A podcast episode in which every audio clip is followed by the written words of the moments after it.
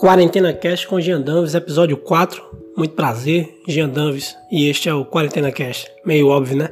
Sejam bem-vindos a mais um episódio. Hoje, 1 de abril, famoso Dia da Mentira, mas a verdade é que nós continuamos em casa isso é verdade. Tô aqui em casa, não, não, não, é mentira. Esse podcast poderia ser todo feito de verdades ou mentiras e aí vocês não saberiam quando eu estivesse falando a verdade, mas eu somente tô aqui agora que hoje é o dia da mentira, então não preparei nenhuma mentira para vocês. Eu tenho 21 anos. É, vocês acreditaram? Na semana passada teve o protesto no Brasil todo, né? Manifestações, o pessoal fez carreata no Brasil inteiro. Só saiu nas ruas com seus carros pedindo pro comércio abrir e as pessoas estavam com, com máscara, né? O pessoal tava na rua querendo dizer que o coronavírus não é nada, mas eles estavam usando máscara. Não passa muita confiança, né? Não passa. É tipo quando você chega na casa do seu amigo e aí o pitbull dele tá solto. Aí você fala, não vai prender o cachorro não, pode entrar? Ele fala, não, pode entrar, ele é manso. Ele não ataca não, ele só gosta de brincar. E aí o seu amigo não tem um braço. 19 dia de quarentena, já estou há 19 dias em casa. Tem gente que está há menos tempo, né? Mas eu já estou em casa há 19 dias. E eu acredito que você esteja vendo muitas piadinhas no Twitter, no Instagram e em todas as redes sociais sobre isso, né? Aqueles memes de 15 dias de quarentena, tá tudo normal, mas vocês já repararam que um quilo de arroz tem 6.342 grãos? Eu tenho visto muitas piadas como se as pessoas estivessem ficando loucas e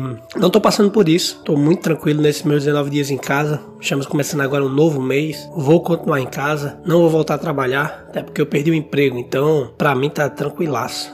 Se não tivesse quarentena, eu estaria em casa do mesmo jeito. Mas tô tranquilo, tô tranquilo não tô abalado psicologicamente. Comecei a fazer fitness antes de ontem, na segunda-feira. Agora tô com corpo e mente sã, né? Me dedicando aí aos exercícios físicos e à dança simultaneamente. E isso não faz parte do primeiro de abril. Fiz mesmo a primeira aula de fitness. Quem sabe eu continue. Não vai ter vídeo para isso, não, não é humor, é apenas dedicação pela arte. Eu ia gravar esse podcast na segunda, só que depois que minha filha dormiu, fui fazer o fitnessinho, né? Depois começou a chover, chover muito. Se você é de Natal ou região próxima, você. Mas se bem que eu vi até um. Eu vi até um amigo meu, é, Somi Marques de João Pessoa, falando que choveu muito lá. Então foi uma chuva forte que eu não sei até onde chegou. Mas na segunda, por volta das 11, 11 meia-noite, tava chovendo muito forte na hora que eu ia gravar. Tava trovejando. E aí eu não. Acabei não gravando. Fiquei na discussão com a minha esposa sobre a questão do relâmpago e o trovão, né? Que é. O trovão é apenas o barulho do raio, né? Quando o tio Vitor de Castelo Ratibum falava raios e trovões, ele tava sendo redundante redundante, porque o trovão é só o barulho do raio. É o mesmo que falar raio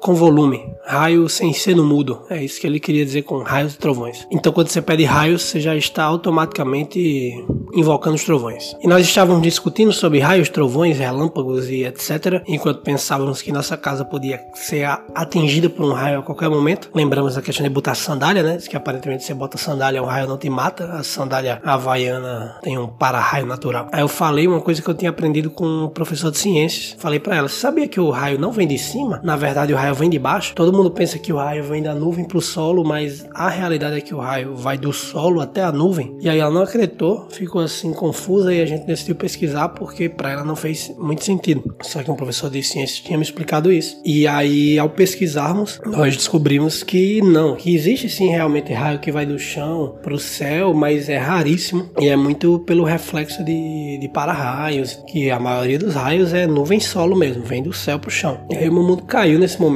porque eu passei uma vida banhada a ilusão, acreditando no que o meu professor tinha me dito na sexta série. Tô até meio desorientado por causa disso até agora. Queria encontrar ele, então queria falar para ele, caso ele esteja ouvindo agora, professor Renato de Ciências do Centro Educacional Cardoso, ali por meados de 2000, 2001, 2002. É, o que você fez não tá certo. Você deu informação que você tirou do cu e enganou muitas crianças, não só eu, como outras pessoas hoje são adultos de mais de 20 anos aí, um pouco mais. Eu não sei em quantas salas você, em quantas salas de aula você levou essa, informação falsa. Então tem muita gente vivendo nessa ilusão e que pode ter tido esse mesmo debate nessa noite chuvosa de segunda-feira por sua culpa. E aí ontem, terça-feira, eu apesar de estar de quarentena, né, tem questão de comida. Eu fui sozinho ao supermercado, minha família não foi, aquela questão da questão de ter consciência, né? Esse programa é de humor, mas aqui eu também quero propagar a conscientização ao ser humano. Fui sozinho ao supermercado fazer a feira do mês aqui para casa. E aí o supermercado, não vou mencionar o nome porque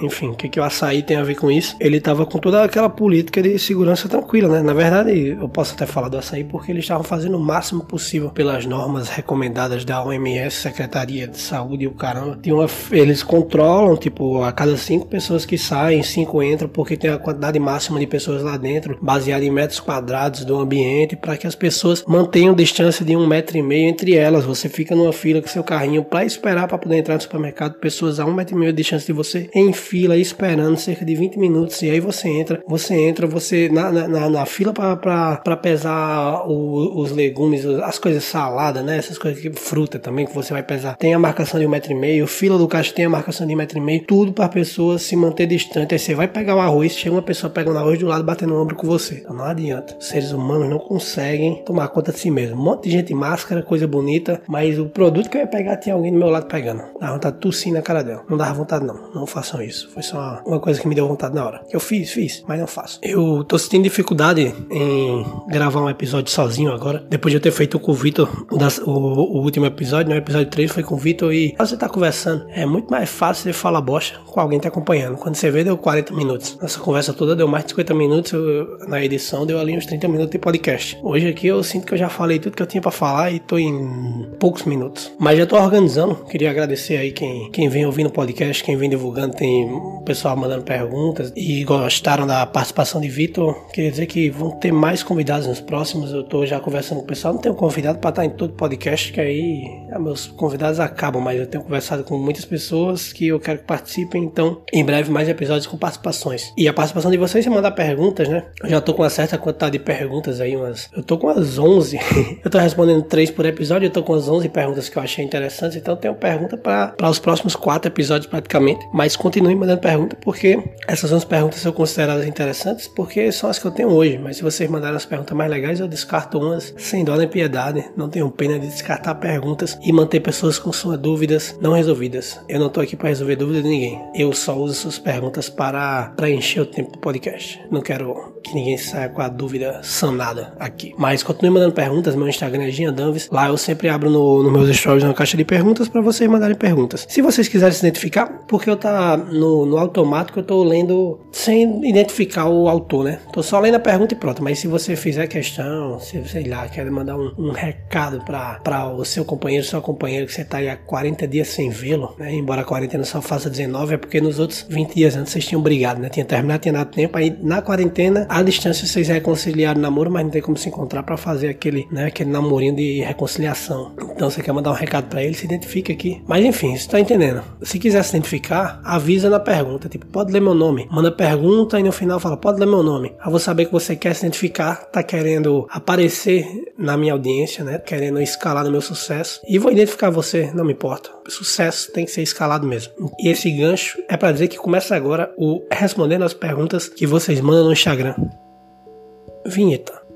Quem seria o humorista do RN mais indicado, o humorista do RN mais indicado para vencer o atleta no fight? O atleta está em maiúsculo, eu suponho que esteja falando de Bolsonaro, que ele é o, né, que tem um histórico de atleta. Dito isso, quem seria o humorista do RN para vencê-lo no fight, né? Na base da, da porrada livrada mesmo. Eu acho que eu não. Tenho total humildade para falar que eu não venceria ninguém na porrada. Eu apanho para minha filha de 6 anos se for se tiver valendo, tranquilo. Assim. Eu sou muito bundão. Bolsonaro pelo menos um, um, fuzil ele já carregou na mão, ele me dá um pau tranquilo. Queria que ele apanhasse, queria, mas eu não quero que essa tarefa seja delegada a mim, porque nós falharíamos. E aí pensando outro humorista do RN que poderia. Vitor participou comigo no último episódio, eu acho que também não, apesar de Vitor ser um cara bem no, no padrão, um cara meio fortinho assim, magro e tal. Já fez até kickbox, se eu não me engano, foi boxe chinês, taekwondo, ele fez alguma coisa. Tem uma foto dele num, num ambiente de, de luta. Eu acho que ele seria capaz de derrotar Bolsonaro Na porrada, mas que faltaria coragem. Na hora de que botasse Bolsonaro com luva de boxe na frente dele, ele ia dizer: Não, deixa quieto, deixa eu ir pra casa. A pessoa mais indicada para quebrar Bolsonaro na, na, porradinha mesmo, valendo, seria alguém que votou nele, então não sei se teria essa disposição. Eu não acho que, que seria Sérgio Melo Vigilante, que inclusive eu indiquei no episódio anterior, para vocês conhecerem mais o trabalho desse brilhante humorista. Sérgio Melo, que inclusive na, é, é, um grande comediante, mas nas horas Vargas trabalha como vigilante, né? Ele é segurança. E eu acho que por esse treinamento aí que ele deve ter tido lá na Feroli, ele seria capaz de, de, de dar um pau em Bolsonaro. Mas eu não sei se ele teria esse interesse. Como será a era pós-Faustão? A era pós-Faustão, estou supondo que você não está perguntando sobre como vai ser o Fantástico desse domingo. Na verdade, você mandou essa pergunta antes do domingo, então talvez você quisesse saber do Fantástico mesmo. Mas vamos supor que você esteja falando de uma aposentadoria do Faustão. Como será a era pós-Faustão? Tipo, depois que Faustão não tá mais na TV, o que, como é que vai ser, né? Isso é uma pergunta muito importante, porque hum, se especula como herdeiro natural do horário do Faustão, especula muito o nome do Luciano Huck. Só que o Luciano Huck quer, Luciano Huck quer ser presidente. E aí, se o Luciano Huck for presidente de verdade, sei lá, governador de São Paulo, prefeito de São Paulo, ele não vai poder assumir o horário do Faustão, não vai ter a voz do Brasil às 7 da noite do domingo. Informação em política na hora que a gente tá jantando lasanha. Então, Luciano Huck de fora da disputa, falam-se muito em Rodrigo Faro, mas vamos dizer que o Rodrigo Faro não quis sair da Record. Disse, não, pau no cu da Globo, vou ficar aqui, não saio. Edir Macedo já me deu muito dinheiro, vou continuar aqui, não saio da Record. Quem seria mais cotado com Luciano Huck e Rodrigo Faro descartados da ideia de assumir o horário do Faustão? Quem vai pegar esse horário domingo? Vamos botar outro tipo de programa? Eu acho que não, eu acho que tem que manter o estilo da programação. E eu tenho medo, tenho medo que a Globo dê esse horário para o Thiago Leifert. Essa é a minha maior preocupação hoje. Então eu queria fazer um pedido encarecido, encarecidamente, queria aqui pedir ao Faustão que, caso ele esteja ouvindo, quando ele se aposentar, ele tenha os direitos autorais. Se não tem direito autoral, porra, entre em contato com um profissional do cartório aí à distância para não sair de casa. Patentia, patentia na, na firma que você tiver aberta. Patentia o Se Vira nos 30, patentia danças famosas, patentia o vídeo cacetadas, patentia tudo, porque eu acho que Thiago Leifert de repente tá se esforçando muito na Globo, já apresentou The Voice, BBB, os caramba, então de repente ele é justo que ele assuma esse domingo, que ele herde desse horário, mas eu acho que ele vai ter o horário, vai ter os brasileiros órfãos do Faustão ali como sua audiência, mas os quadros ele não pode ter. O legado do Faustão precisa permanecer intacto. Eu não quero ver ninguém apresentando vídeo cacetada senão Faustão.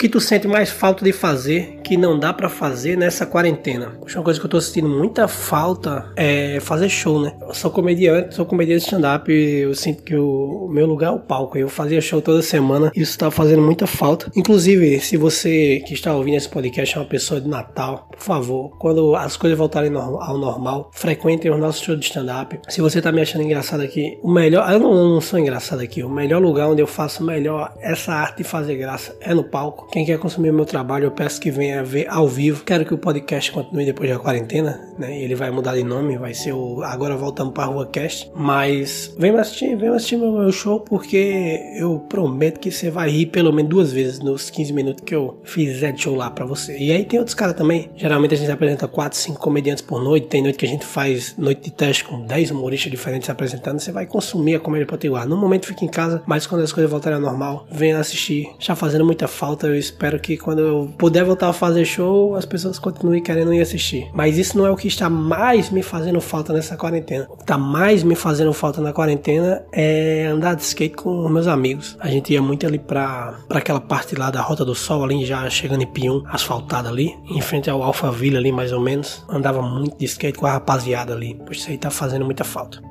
Charlie Brown ou Charlie Lula? Essa pergunta pode ser respondida pelas duas opções. As duas opções estão certas. Para mim, tanto Charlie Brown quanto Charlie Lula seria a minha primeira opção. Depende, entendeu? Se for para ficar em casa assistindo Netflix com a minha filha, Charlie Lula é um desenho muito interessante. Já assistimos Charlie Lula juntos e gostamos. Mas se for para andar de skate com meus amigos, Charlie Brown. Porque Charlie Brown é o mantra do skatista, né? Chorão é o, é, é o Bob Marley né? O, o, que Bob Marley é pro pessoal do surf, chorão é pros skatistas. Pra mim é chorão no céu, chorão na terra. E minha filha não pode ouvir Charlie Brown ainda, por isso ela fica no Charlie Lola. É, um momento de preparação. Depois a gente só troca o Lola pelo Brown e aí ela vai conhecer o, a vida e obra de Chorão. Não acho que ela esteja pronta para ouvir músicas como Rubão ou o Zóio de Lula ainda, mas quando ela tiver uns 10 anos eu vou introduzi-la. Então é isso, vou ficando por aqui. Muito obrigado pela audiência de vocês. Mandem perguntas no meu Instagram, me sigam no Instagram, Gia Danves. No agregador que você estiver ouvindo isso, seja Spotify, Anchor, Apple Podcast, o que for, me segue aí para ficar sendo notificado quando o podcast chegar. E divulguem, divulguem, divulguem. Tá sendo legal fazer o podcast. Mostre para outras pessoas que você acha que gostaria. É só isso.